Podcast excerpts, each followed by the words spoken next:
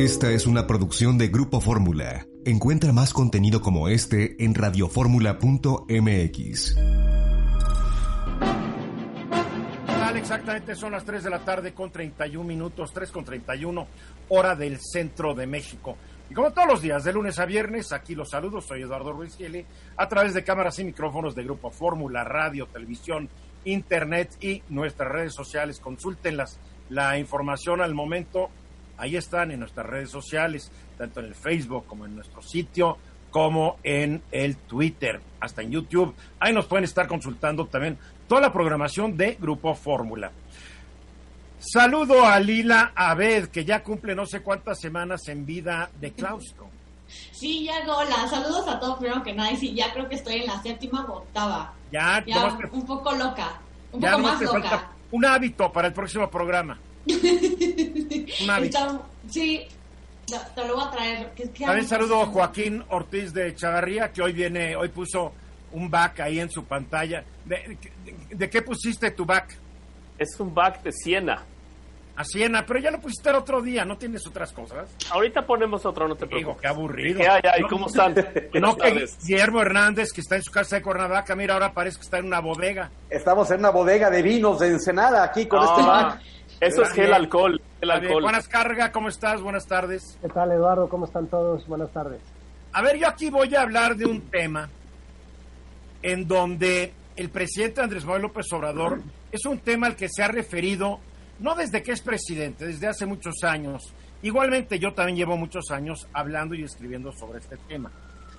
Ayer, al concluir su conferencia de prensa, el presidente López Obrador insistió, por ya no sé cuál ocasión, sobre lo que opina acerca del indicador conocido como Producto Interno Bruto o PIB, el famoso PIB.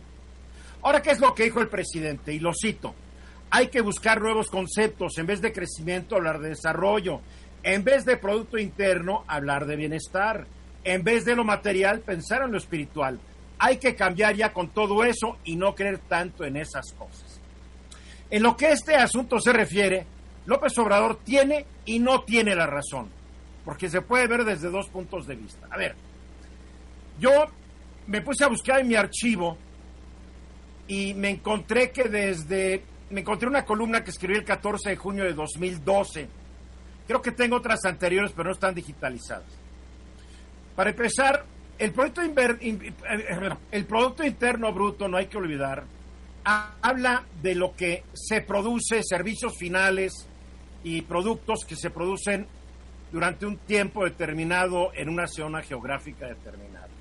El PIB no es una medición de bienestar de una sociedad o de desarrollo individual de cada uno de sus miembros.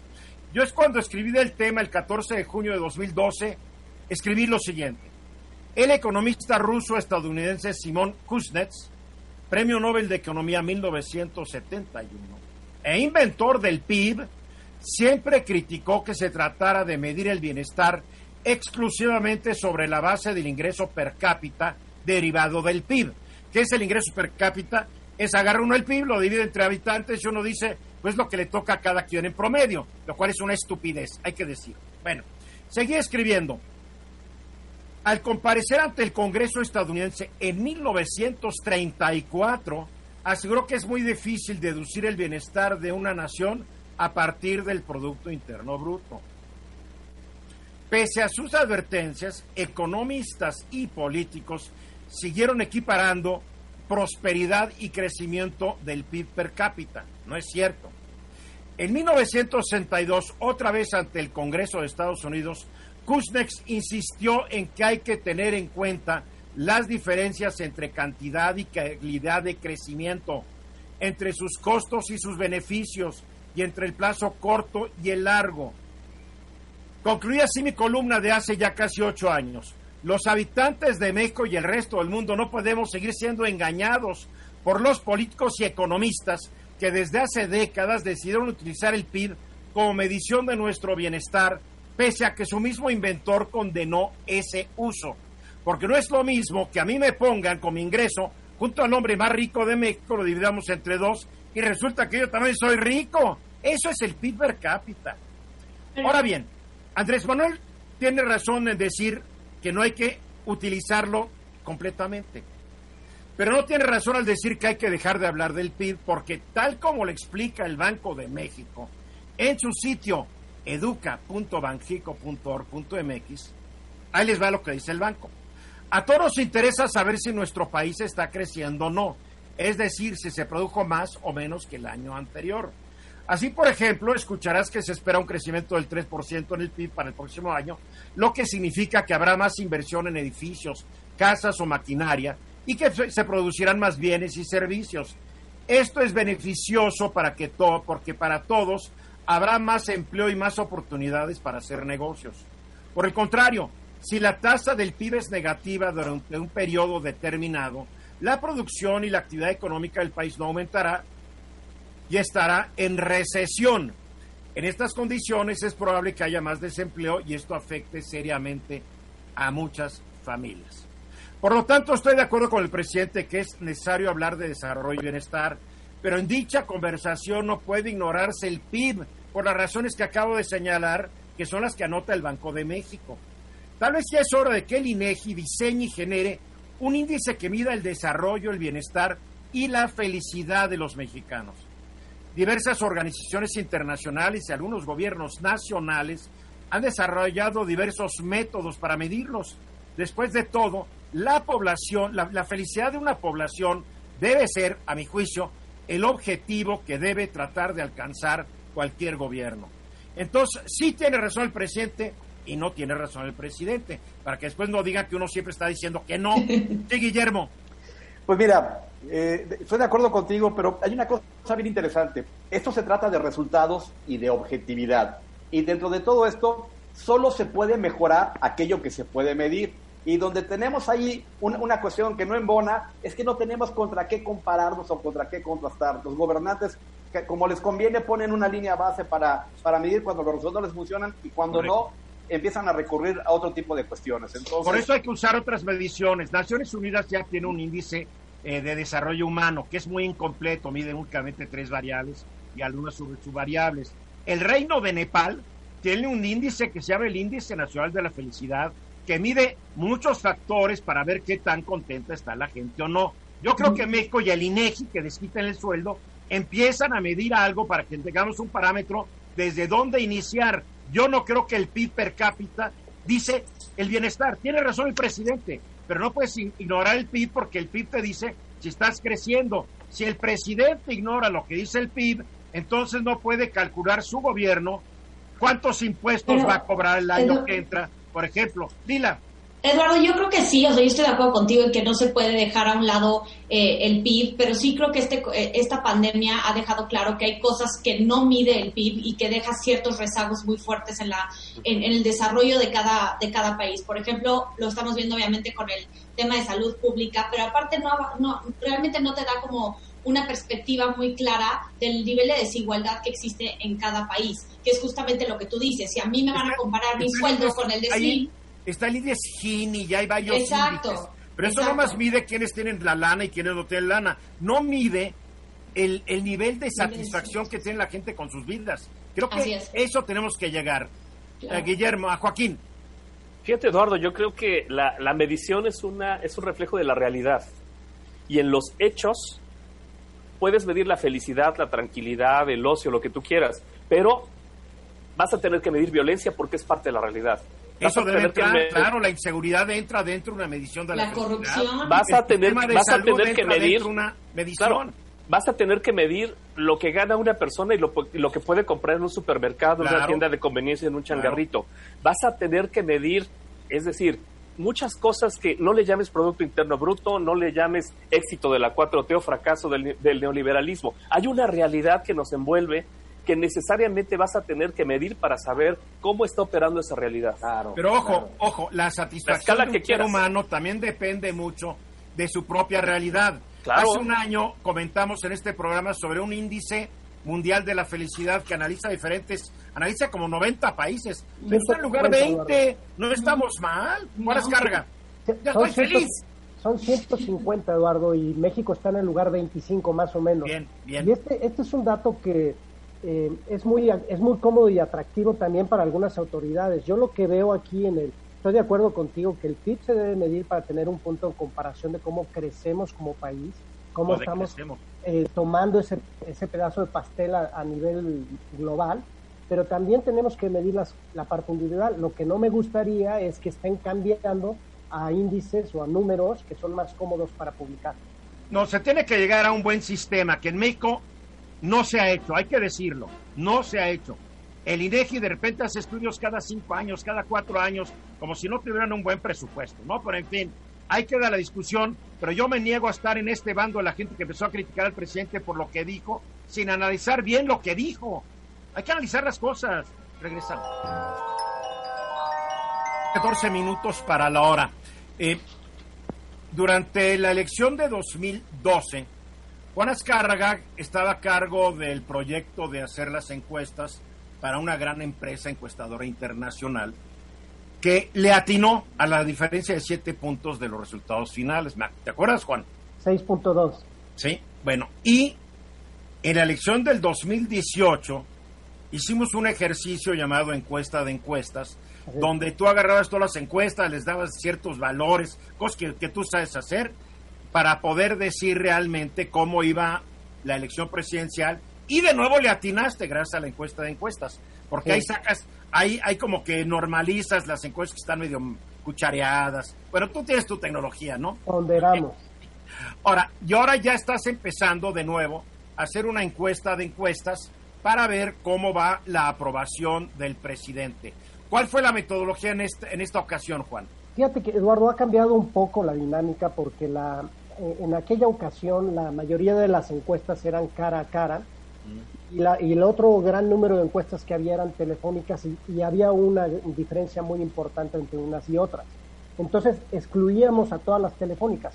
Ahora estamos haciendo una ponderación con un algoritmo un poquito más complejo, en donde estamos metiendo las encuestas online, las cara a cara, y en algunos casos metemos las telefónicas cuando están eh, bien analizadas y cuando está bien eh, hecha la muestra, ¿no?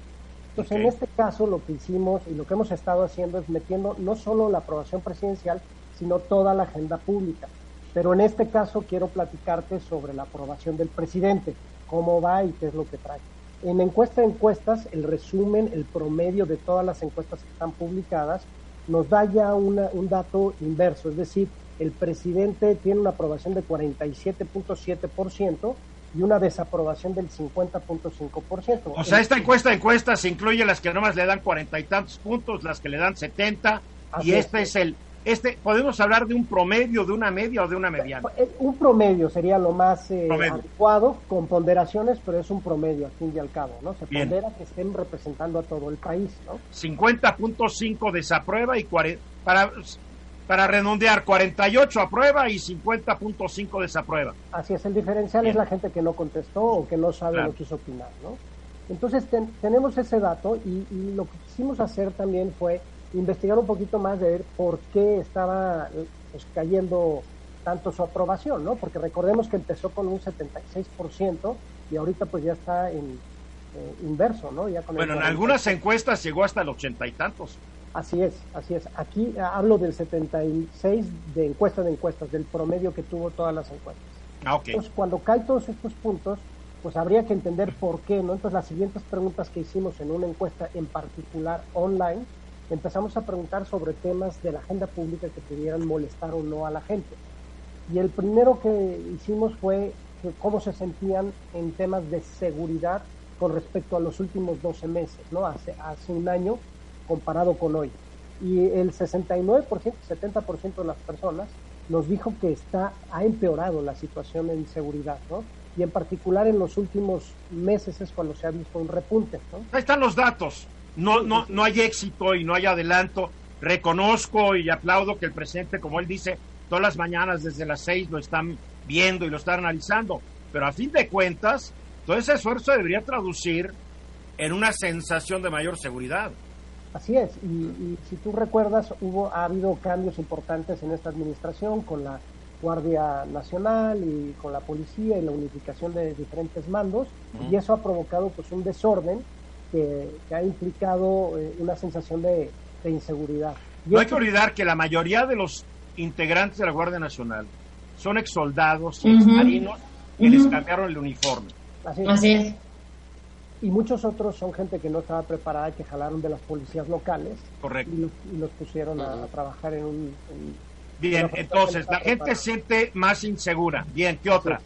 Y luego, por otro lado, la economía. Evidentemente, cómo te sientes en el tema económico, ese también salió muy alta la desaprobación. El 72% siente Wow. que ha empeorado en los últimos dos meses la, eh, digamos, la, la situación económica. Los Recuerda- últimos 12 meses, el último los año. últimos 12. Recuerda que estas preguntas, estas dos las hicimos online y representa un sector de la población que no está representando a la parte más pobre del país, ¿no? Correcto. Eh, sin embargo, el 72% podríamos hablar de la población urbana de este país, podríamos decir eso, está sintiendo ese, esa afectación en las economías. Ya lo hemos hablado varias veces, lo hemos comentado con diferentes ángulos. Tú empezaste hoy hablando del PIB y de la medición del PIB y bueno, ese es un tema que ya se está pronosticando caídas importantes, pero en la sensación personal de la gente, siete de cada diez están diciendo estoy peor que el año pasado. ¿no? Y eso pues es un, un tema No, y es lógico, pues mucha gente se quedó sin chamba, muchos están ganando menos, o sea, hay una realidad, la pandemia ha golpeado la economía de una manera en que aparentemente no lo quieren reconocer, pero la gente sabe cómo está su bolsillo. Justo eso quería comentarte, Eduardo. La pandemia y se empiró este número en un casi en unos 10 puntos, alrededor de unos 10 puntos. Es decir, antes este número, antes de la pandemia, andaba en un 60%, eh, que es alto de todos modos. Claro, ¿no? claro. Juan, yo te tengo una pregunta, porque de las encuestas que han salido recientemente, eh, han dicho que el programa o la, comunica la estrategia de comunicación por parte del presidente López Obrador ante la pandemia, igual que con el subsecretario Gatel, que eso lo ha hecho incrementar. Eh, López Gatel, por favor. Perdón, López The Gatel. rockstar. Oh, the Sorry.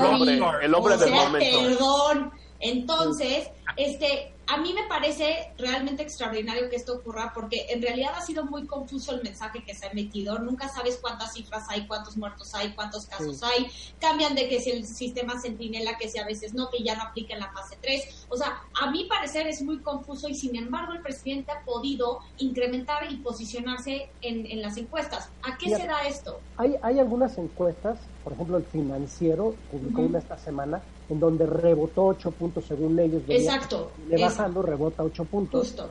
Eh, efectivamente, eh, todo tiene que ver un poco con la agenda de la comunicación del presidente. Él lleva una agenda de comunicación en el país muy amplia, muy fuerte a través de la mañanera. Mete los temas de los cuales él quiere hablar. Y te voy a dar un ejemplo muy claro. Desde que él llegó ha estado hablando de la corrupción y que va a atacar la corrupción y que no va a haber corrupción. Bueno, pues el tema de la corrupción en la agenda pública nacional pasó a un tercer, cuarto nivel solo por el hecho que el presidente está diciendo aquí no va a haber corrupción. Entonces, muchas de las, de la- las gentes eh, escuchan ese mensaje y dicen, bueno, ya está atendiendo la corrupción, me despreocupo de la corrupción. Entonces, cuando tú oyes que el presidente está diciendo, esto está funcionando muy bien, nuestra estrategia va muy bien, es una agenda de comunicación. O sea que lo toman a su palabra, Juan. O sea, ok. Sí, así Ahora, es. ¿qué, cuál, es la, ¿cuál es la calificación que le dan al gobierno en torno a la pandemia? Bueno, también les preguntamos eso, que qué decisiones, eh, si las decisiones que han tomado el presidente y el gobierno en, en relación al, a la pandemia han sido correctas o no, el 61% nos está diciendo que no. Recordemos, en online, ¿no? Y esto implica eh, gente que está navegando en su teléfono, navegando en internet o en redes sociales, los que contestaron esto. Pues. Oye, eh, hace dos días el señor López Gatel dijo que ya se había aplanado la curva. Y después ya cuando vi la curva, Sí. yo creo que para López Gatel una mujer como Sofía Loren es plana.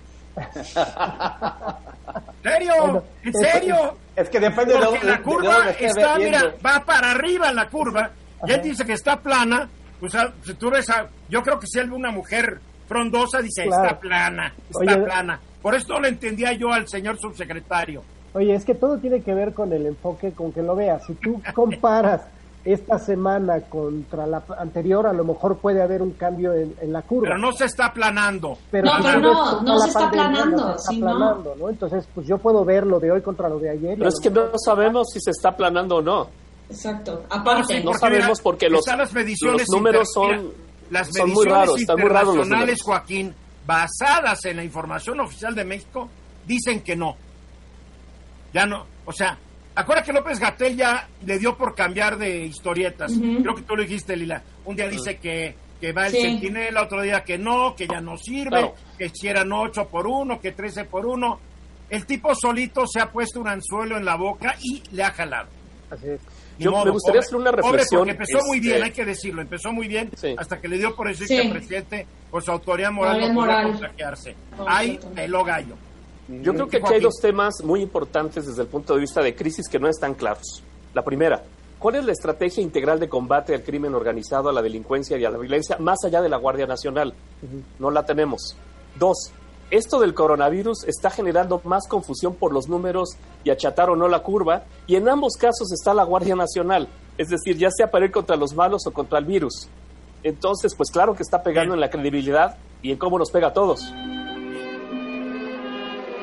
Aquí ya estamos de regreso. A ver, mi querido Guillermo Ortiz de Chavarría, la narrativa del COVID-19. ¿Cómo que una narrativa? ¿Que te pusiste a platicar con un virus Pues, o efect- con un SARS-CoV-2? Pues fíjate que Digo, el, si es la coronavirus, narrativa del COVID, te imaginas hablando con un virus. ¿Qué, Un qué- coronavirus. qué- qué amistades tiene, Joaquín? ¡Qué bárbaro! ¿Y, y qué te cuentan, Joaquín? es que el eh, COVID-19, ¿mandé? La, narrativa, que Joa- Joaquín habla ya no escucha a nadie. Era- si ahorita le Los se a todos. que se está cayendo fórmula, él sigue hablando. claro, hay que mantener la narrativa, Vas, Joaquín. hay que sostener la narrativa. Este, fíjate que hay un diálogo mundial y ese diálogo mundial es la narrativa del COVID-19, es decir, esta enfermedad que produce el coronavirus SARS-CoV-2. Es una narrativa CoV-2, que hoy tiene al mundo CO COV2 nos tiene a todos hablando de los mismos temas en todos los países, en una aldea global que hubiera dicho McLuhan que finalmente se dio. Y voy a ¿Quién dar es algunos McLuhan, datos. eh? Porque tú, tú de repente aquí en este programa todos lanzan nombres como si todo el público y yo fuéramos conocedores de todo. ¿Quién es McLuhan? Tiene nombre de gaitero escocés. McLuhan fue un... Exactamente, fue Marshall McLuhan, era un eh, comunicólogo 60, 70 que hizo una inventó una frase muy buena que se llamaba el medio es el mensaje y que después terminó diciendo que el medio no era el mensaje refiriéndose a los medios de comunicación. Y habló de la aldea global, ¿no? También La aldea global, Bien, exacta- exactamente. bien, El gracias. coronavirus tiene nada más en buscadores 2.370 millones de búsquedas. En México solamente tenemos 2.210 millones de búsquedas del coronavirus en México. Y el término que ahorita defendió Guillermo con una épica poco vista, este de aplanar la curva, trae 5 millones 950 mil búsquedas. Coronavirus solito trae 197 millones en relación a fallecimientos. Y pandemia coronavirus otros 204 millones. Es que esto es una verdadera catástrofe.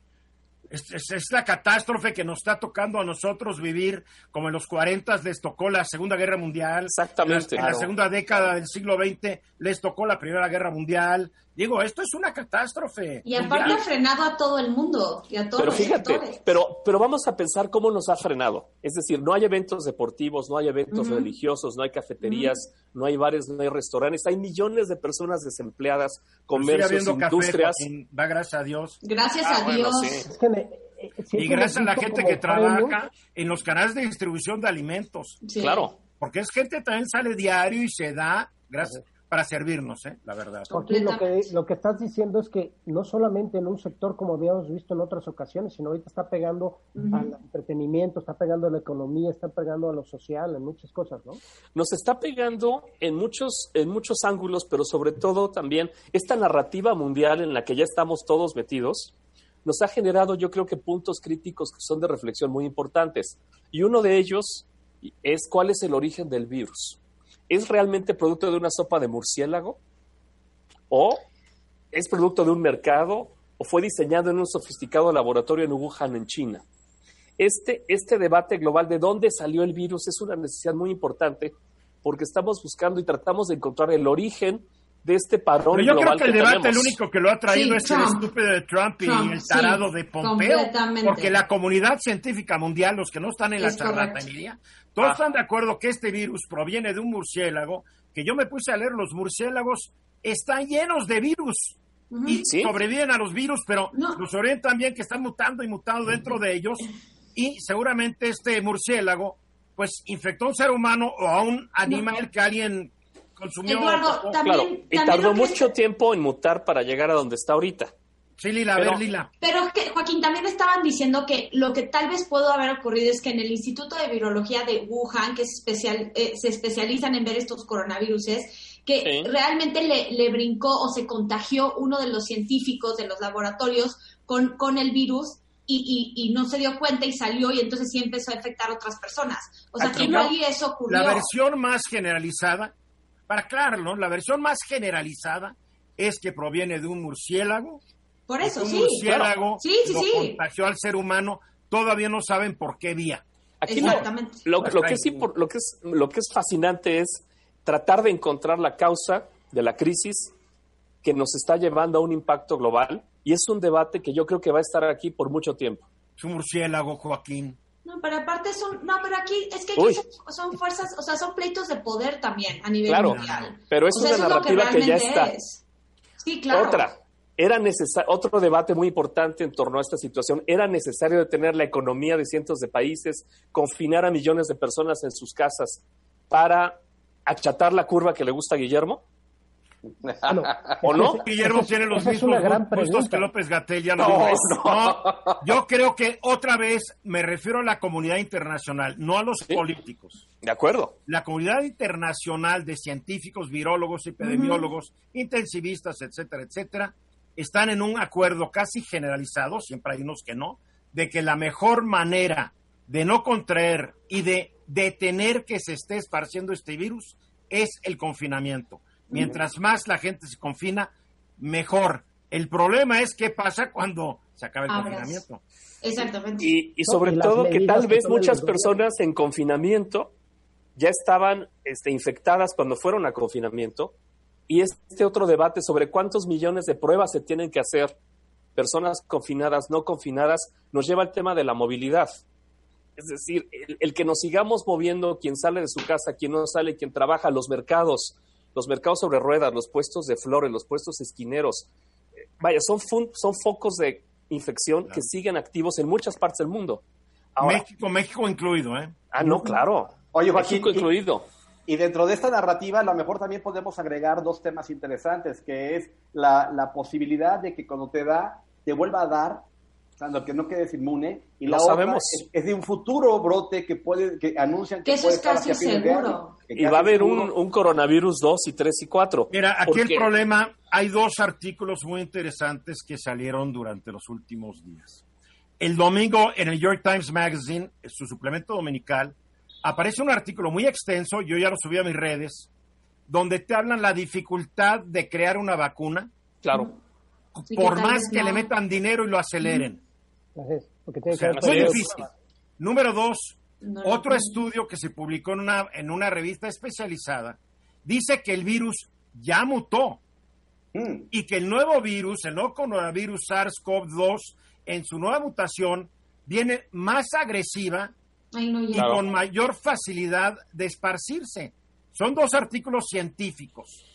Y, por eso, Al Eduardo, segundo no le entendí casi nada, pues le pedí a un amigo mío eh, que es científico que me lo tradujera y sí me asusté. Y el del New York Times, tú lo leíste, Lila, Sí. creo que Sí. te deja con el susto de que, bueno, la vacuna va a tardar, pero la cuestión es, ¿qué tal si este virus es resistente a las vacunas? Es correcto. Como hay otros virus que no se ha podido generar una vacuna. Entonces estamos en un lío. y estamos, y estamos en una controversia en donde hay, pareciera que también dentro de esta narrativa global hay una necesidad urgente de regresar a una normalidad, de regresar a arrancar la economía, de regresar ya y acabar con el confinamiento. Pero desafortunadamente los virus, las bacterias y este tipo de epidemias y pandemias no se van a acabar con un regreso ficticio a la normalidad, no se van a acabar con información política y propagandística. Nunca se va a regresar a lo que fue antes. la normalidad es una realidad que en nuestro mundo contemporáneo cada día está variando. Lo, lo normal es que la normalidad no existe. Sí, Lila.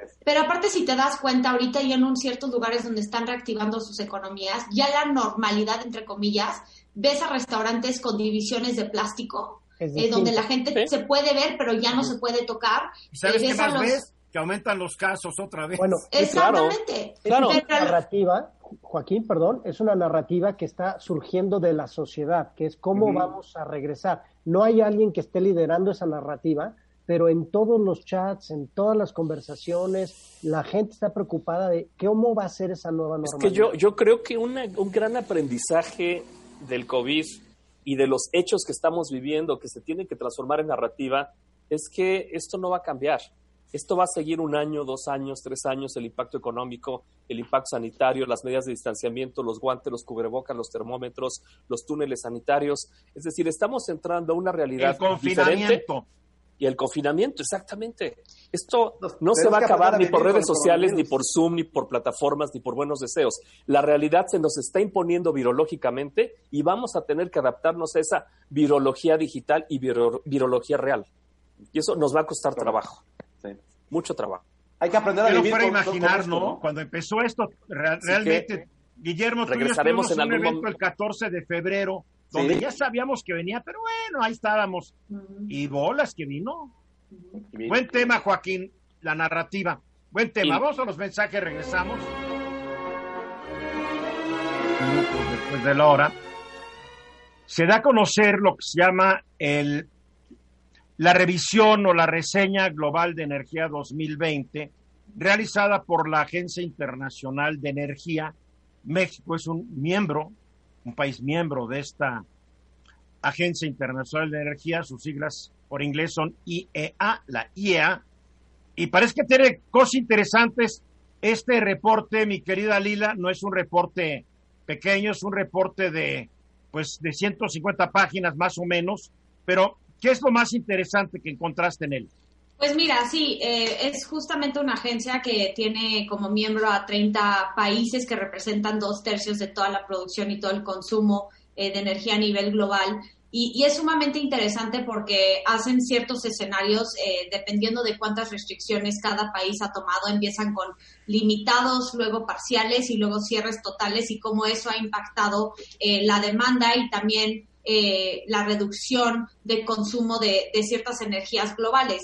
Eh, para la proyección del 2020 eh, se está previendo una reducción del casi 6% de todo el consumo global de energía, que es siete veces más que lo que se vio en, la crisis financiera del 2009.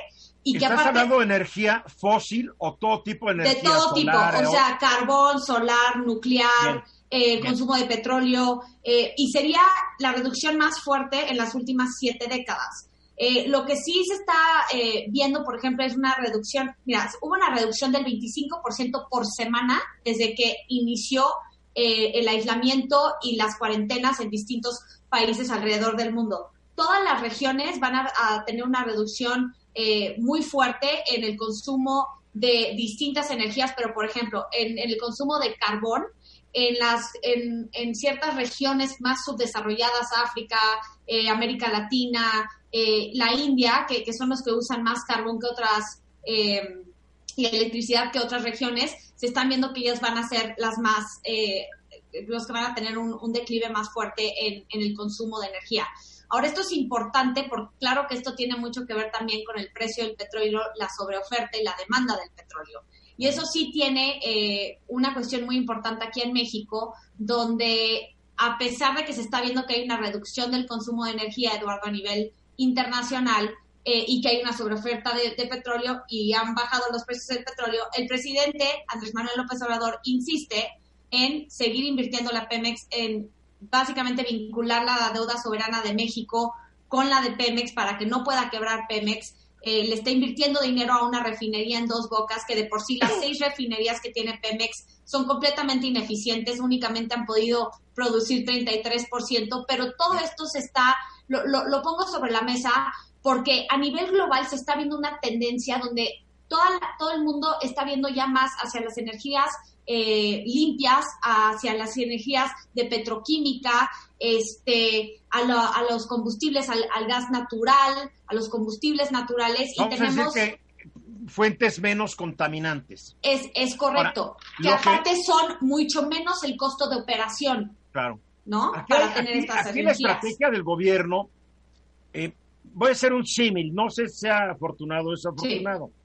Es como en la época del Internet, que un país decida que las comunicaciones las va a realizar vía paloma mensajera. Es correcto. Yo pensé que ibas a decir telefonía de. No, no, no, paloma mensajera. Sí, sí, hay una industria obsoleta, sucia, contaminante, es la de las energías fósiles. Entiendo, los países que tienen estas energías dan mucho dinero a los grupos políticos para que se sigan utilizando. La última de México es que ahora va a empezar a. La, la, la CFE va a empezar a quemar combustóleo en plantas generadoras que es archicontaminante. Completamente. Pero aparte, lo único bueno que sale ahorita de la de, Pemex es que tuvo una producción con un aumento de 4%. Pero ¿de qué te sirve eso, Eduardo? Ante un escenario donde hay una sobreoferta de petróleo, donde hay un consumo de energía de este tipo que está en un declive total. O sea, las economías avanzadas son las que más van a tener una reducción en, eh, energía. Por ejemplo, Estados Unidos y la Unión Europea, el, reporte dice que va a haber un declive del, 10%, ¿no? Ah. Pero, por ejemplo, eh, la demanda del petróleo dice que va a caer 9%, que es enorme la caída para un año. El ¿Cuánto va a caer el consumo de gasolinas y de, y de, y de combustibles para aviones? Porque en México nos están diciendo, vamos a hacer gasolinas. Mira, el problema es que no estamos manejando. Se, ha caído 5% en, el, en el, eh, el, primer trimestre de este año, porque ha habido una reducción en 50% de movilidad y 60% del consumo en aviación para este, para esta, para este sector. Entonces estamos viendo que, que en realidad este, todo el, eh, el, mundo se está viendo que, que va hacia lo renovable. Y hay otro tema aquí que es súper interesante. Lo único positivo del hecho de esta reducción de, de la demanda de energía a nivel global es que las emisiones de carbono se han reducido gracias a que no se está contaminando tanto. Entonces se ha visto que ha habido una reducción de, de emisiones por 8%.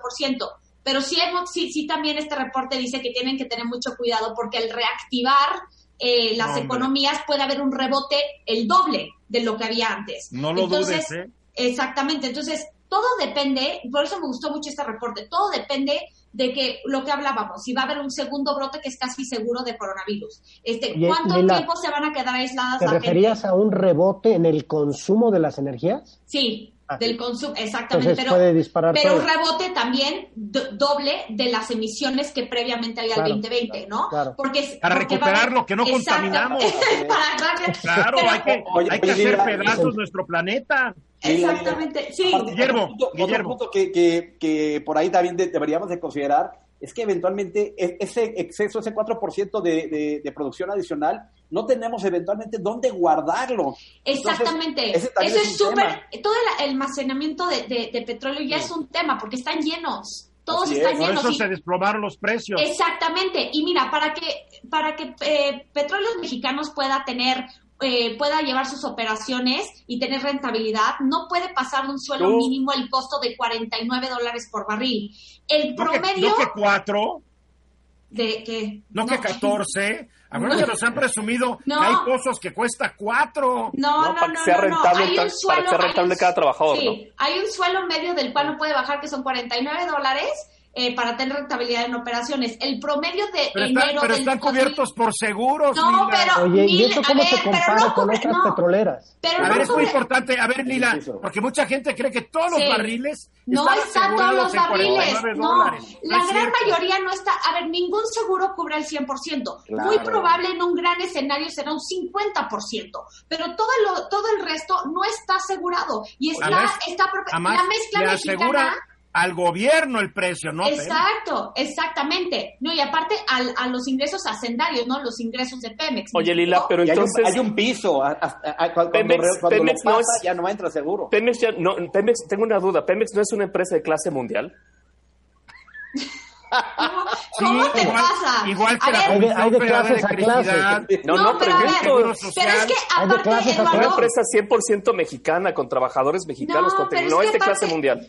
pero aparte te voy a Claro decir que no lo es de clase grave. mundial, no seas pero- irónico. Pero No, te voy es a un poco decir, de humor negro, hombre. te voy a decir cuál es, o sea, qué, qué, qué es grave también de todo esto. El 18% de toda la del presupuesto público se le está invirtiendo al hoyo negro de Pemex. O sea, aparte que si ahorita se pasa la ley para reformar la ley de presupuesto y responsabilidad social que quiera hacer, puede reorientar más dinero hacia un lugar que está literalmente dando pérdidas para la economía mexicana.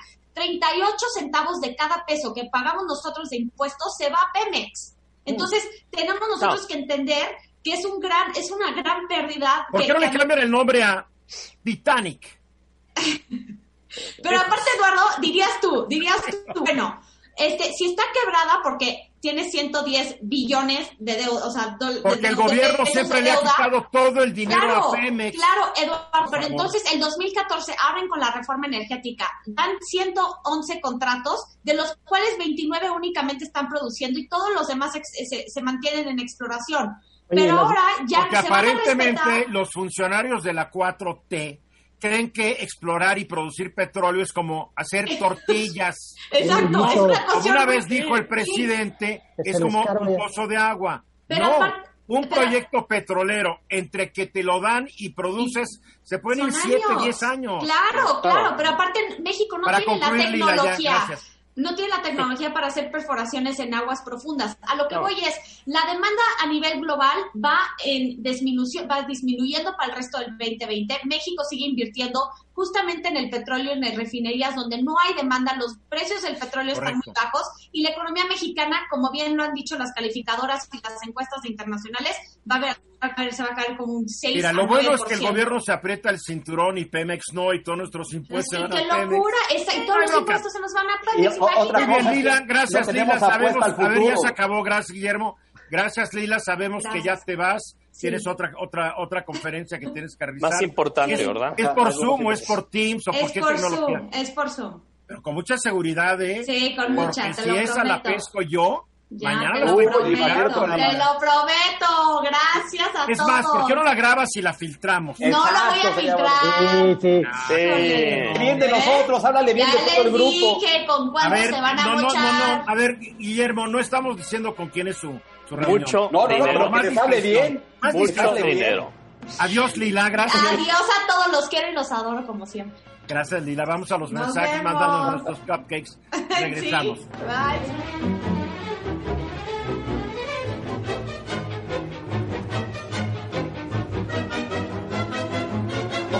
A ver, estamos eh, ahorita trabajando por Zoom. Mira, ya está Juan Kai con nosotros. Hola, Juan. Está, pero no está. ¿Ya estás, Juan, o no estás? Ya estoy. Ya. Híjole. Lo tuyo, lo tuyo no es el Zoom, ¿eh? Quizás lo mío. Bueno, aquí estoy. Oye, me gusta el tema que sugeriste para hoy, la acupuntura urbana. Cuando lo vi dije, ya imagino una ciudad y todo el mundo poniendo alfileres. Es muy bueno y es muy interesante y muy actual a lo que estamos viviendo hoy, ¿eh? Me gusta. Sí, señor. Mira, déjame comentarte. Urbana. A ver, les, les comento muy rápido a ti y al auditorio. La acupuntura urbana surge de una teoría de un arquitecto brasileño, Jaime Lerner, que fue alcalde de Curitiba tres periodos. Él partió de un supuesto que es perfectamente correcto. Las ciudades son organismos vivos que tienen centros neurálgicos y que requieren forzosamente atención en esos puntos para regenerarse y mantenerse vivas. ¿Cuáles son los centros neurálgicos de las ciudades? Bueno, podemos hablar, por ejemplo, de centros de abasto, mercados, eh, centrales de abasto, eh, sitios para la salud, clínicas, hospitales, recreación, campos deportivos, universidades, centros penitenciarios, oficinas públicas, juzgados, etcétera ¿Dónde hay gente? ¿Dónde hay gente? donde hay una gran, eh, Densidad. un gran acercamiento de gente en función de la actividad económica de la propia ciudad. Ahora, estos sitios normalmente en nuestras ciudades, en todas las ciudades mexicanas, son obsoletos, son viejos, tienen baja calidad de construcción, sus instalaciones no responden a las necesidades actuales.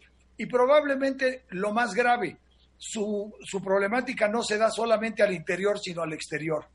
Se llenan de puestos de ambulantes, de comida callejera, que no cumplen ninguna norma de salud. Entonces, si hoy nos preocupa la salud, la acupuntura urbana es un mecanismo fundamental para que al salir de la pandemia empecemos a tomar acciones puntuales en todos esos sitios.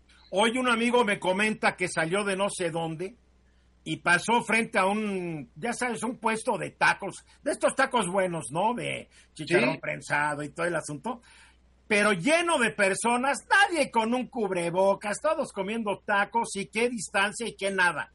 De, esto porque acuerda que diario nos machacan de que el pueblo mexicano ha obedecido ejemplarmente la sana distancia, lo cual no es cierto. No. Pero lo que tú dices es cierto. Ahí están y no los revisa nadie y hacen lo que se les antoja. no cumplen con ninguna norma de salud. Y es curioso, si tú, por ejemplo, pones un, un restaurante, se te deja venir toda la autoridad y el peso de la ley para que tengas desde extintores hasta una serie de, de elementos que debes de cumplir. Ah, pero si pones un puesto en la calle, basta con que te pongas de acuerdo con el inspector, con el policía, con los funcionarios de hasta abajo, Bueno, el restaurantero también se pone de el acuerdo con el inspector. ¿eh? Bueno, ahí van. No es que le Con da el líder de la calle también. van salpicando hacia arriba. Claro. Lo que, lo que se vuelve finalmente muy grave, yo parafrasearía al presidente diciendo que las escaleras se barren de arriba para abajo, igual que la corrupción, todos esos sitios son una muestra flagrante de corrupción, Claro. no solo porque no cumplen con ninguna norma, sino porque además contrabandean artículos que venden en la vía pública siempre de dudosa calidad. Ahora, necesitamos atender esos sitios neurálgicos. Por ejemplo, en términos de comida, yo creo que hay que hacer exigible que todas las, todos los edificios de oficinas públicas o privadas tengan sitios para que sus empleados puedan comer. No hay razón para que los echen a la calle Así a comer ser. porquerías.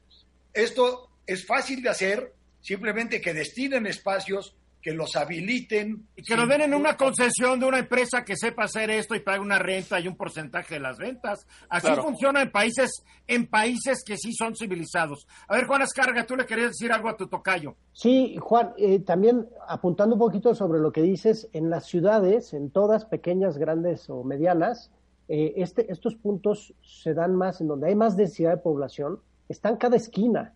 Y entonces se vuelve más dramático en zonas como el centro de la ciudad que en zonas como más periféricas, ¿no? Entonces, sí es un tema que en algunas zonas es hasta incómodo caminar, ¿no? Bueno, la verdad es que en casi toda la ciudad, si tú te vas al sur, donde están las oficinas, este, de, eh, ay, no me- bueno, ya se me olvidó.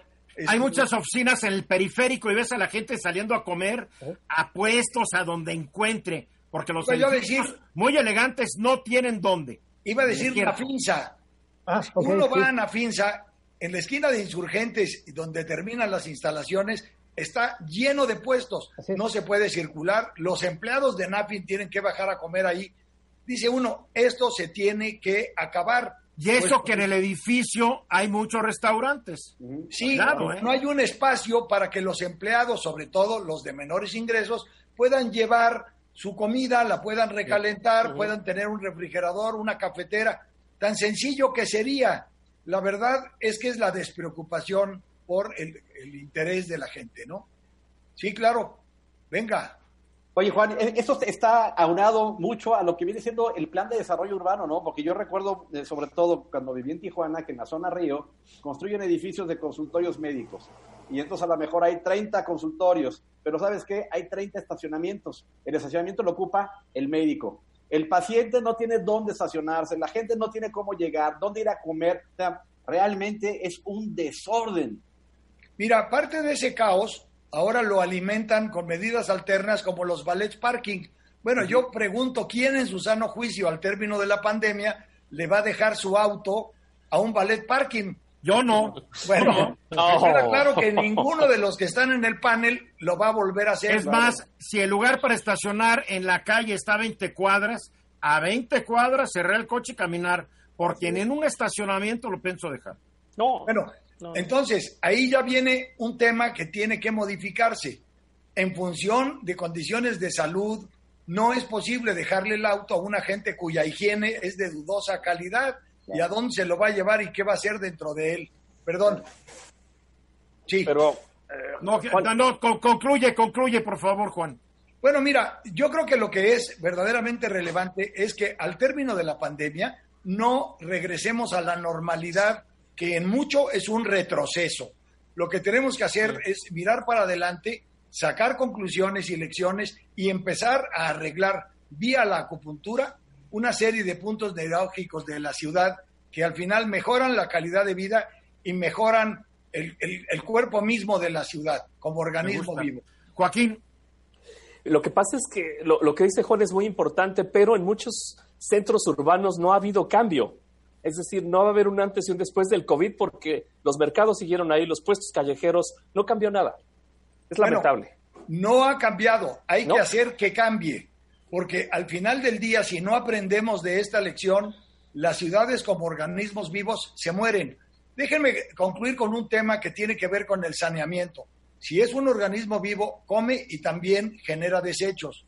No es posible que sigamos llenando las carreteras, por ejemplo, de cascajo. A la salida siempre acumulamos cascajo. Oye, el cascajo se puede recuperar, se puede reciclar, se puede triturar y se puede utilizar para construir nuevos caminos como elementos base. ¿Y por qué no se hace actualmente, Juan? Mira, no se hace por irresponsabilidad y porque aparentemente es caro y porque a nadie se le ha ocurrido poner plantas de trituración, por ejemplo de ese material para su reuso. ¿Que es muy caro poner una planta de esas? ¿No hay demanda? o, la, verdad es que en México no se ha hecho, se está haciendo en otras partes del mundo, donde prevalece el criterio de economía circular, que no es más que eliminar todo tipo de desperdicios en todas las actividades humanas. Así como hay que separar la basura, así como hay que separar residuos orgánicos de los inorgánicos, tenemos que aprender a reciclar y a reusar las ciudades no tienen por qué llenarse de basura. Un fenómeno curioso. 20 segundos. sí, gracias al COVID, las ciudades ahora están llenas de ratas porque salen a comer y como la gente ya no come en la calle, están desesperadas por encontrar algo de qué alimentarse. No regresemos al pasado. Bien, Juan Cay, gracias como siempre. Gracias a todos, Eduardo. Abrazo, gracias. Vamos a los mensajes, regresamos. Exactamente, faltan 15 minutos para que sea la hora. Hoy es un día en donde se celebra un natalicio más de este gran compositor ruso que fue Piotr Ilyich Tchaikovsky. Nació el 7 de mayo de 1840, es decir, ya hace, caray, 180 años, si no me falla la cuenta, 180 años. 7 de mayo de 1840, sí, es correcto, ¿no? Bien. Y curiosamente, hoy mi madre, Josephine Healy, hubiera cumplido 104 años de edad porque nació el 7 de mayo de 1916. La recuerdo con mucho cariño a los chairos que me van a mentar la madre. Hoy, en especial, lo pueden hacer con cariño porque, porque, es cumpleaños de mi mamá. Entonces, Felicidades. Felicidades con cariño, ¿no? Porque, oye, es que sabes qué, qué estúpida es la gente cuando te quiere insultar en las redes sociales son estúpidos, ignorantes, demuestran su pobreza de argumentos, da pena. Y lo más todos son los que tienen uno o dos seguidores, son los más agresivos, ¿no se han dado cuenta? Eres un hijo de tal por cual, chili, bla, bla, bla. Dos checas. bots, Eduardo. Dos seguidores. No, Twitter ya dijo que elimina los bots. ¿No le creen a Twitter? Sí. A ver, mi querido González, te doy la bienvenida. ¿Cómo estás? ¿Cómo estás, Eduardo? Pues precisamente de esto quería hablar con ustedes. Ya saben que ayer el presidente se refirió a este asunto de los bots y de las, los automatismos que hay en las redes sociales. Oye, que no se midió fue el Genarito Benjamín, ¿eh? Casi diciendo, estas empresas ganan demasiado dinero. Bien, brincos diera. bueno, ahí, ahí sí me pareció... él nunca se quejó de que ganara dinero la revista Proceso cuando él se dedicaba a publicar infundios. Bueno, ahí sí me parece una exageración, porque realmente, ¿quién sabe cuánto ganan las empresas? Y, no todo lo que se hace eh, a través de las redes sociales ingresa a las redes sociales, no ingresa a, a, Twitter ni a Facebook, sino que son empresas que se dedican a estos automatismos. O sea, como que eh, sí estaría bien empezar a transparentar estos gastos que hay en las redes sociales, pero... Y que paguen no- impuestos.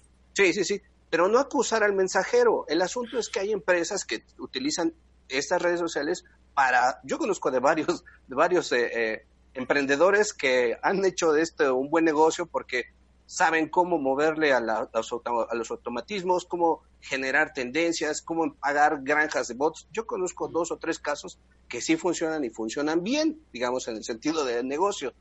Pero esto se soluciona muy fácil, no es necesario tener que ir a ver los, las finanzas o lo que pagan o grupos políticos y todo, sino más bien cuando hay mucha violencia en la red, pues, lo sencillo es no retuitear, no arrobar, eh, eh, bloquear y con eso se van bajando la intensidad y se empieza Claro. a bajar toda la, la, la viralización de eso. Es como el virus, quédate en tu casa, no contestes, no te arriesgues y ya, con eso se empieza a bajar Así la de violencia. fácil, así de fácil, sí. Así de fácil. Por eso no es necesario entrarle a ese, ese rollo. Y- Pero entonces, ¿por qué tanto merequetengue ayer, caray? O sea, llevar a este fulano de Villamil para explicar, eh, lleno de indignación y bla, bla, bla. No entiendo. ¿Cuál Es que jugada?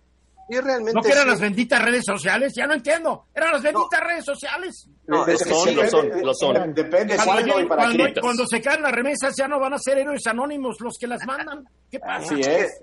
No, el presidente dijo que siguen siendo. El asunto es que se están utilizando de manera perversa. que es Se están utilizando como siempre se han Exacto, utilizado. bueno, sí, Ah, efectivamente. por sí. favor. Por eso nosotros, y yo siempre insisto, mi aportación es que le entremos al desafío para la civilidad digital para que nosotros no contribuyamos a este asunto de ¿Qué es eso de civilidad digital, por favor? Pues es un índice que eh, elaboró Microsoft y que desde hace varios años está midiendo qué tan civilizada es una sociedad. Y déjame decirte que México, pues no está tan mal, pero tampoco está tan bien. ¿Y cómo puedo Eh, ver ese índice? Así se, lo buscas Microsoft Índice de Civilidad Digital. Ay, lo voy a buscar. México tiene un porcentaje de 75%, es decir, el 75% de las personas son incivilizadas digitalmente.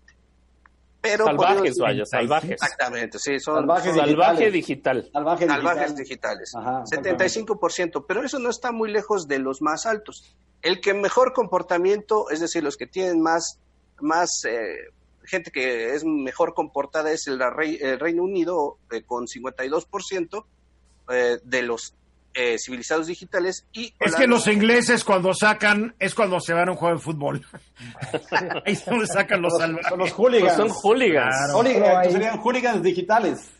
Fuera de eso ejemplo, no hablan.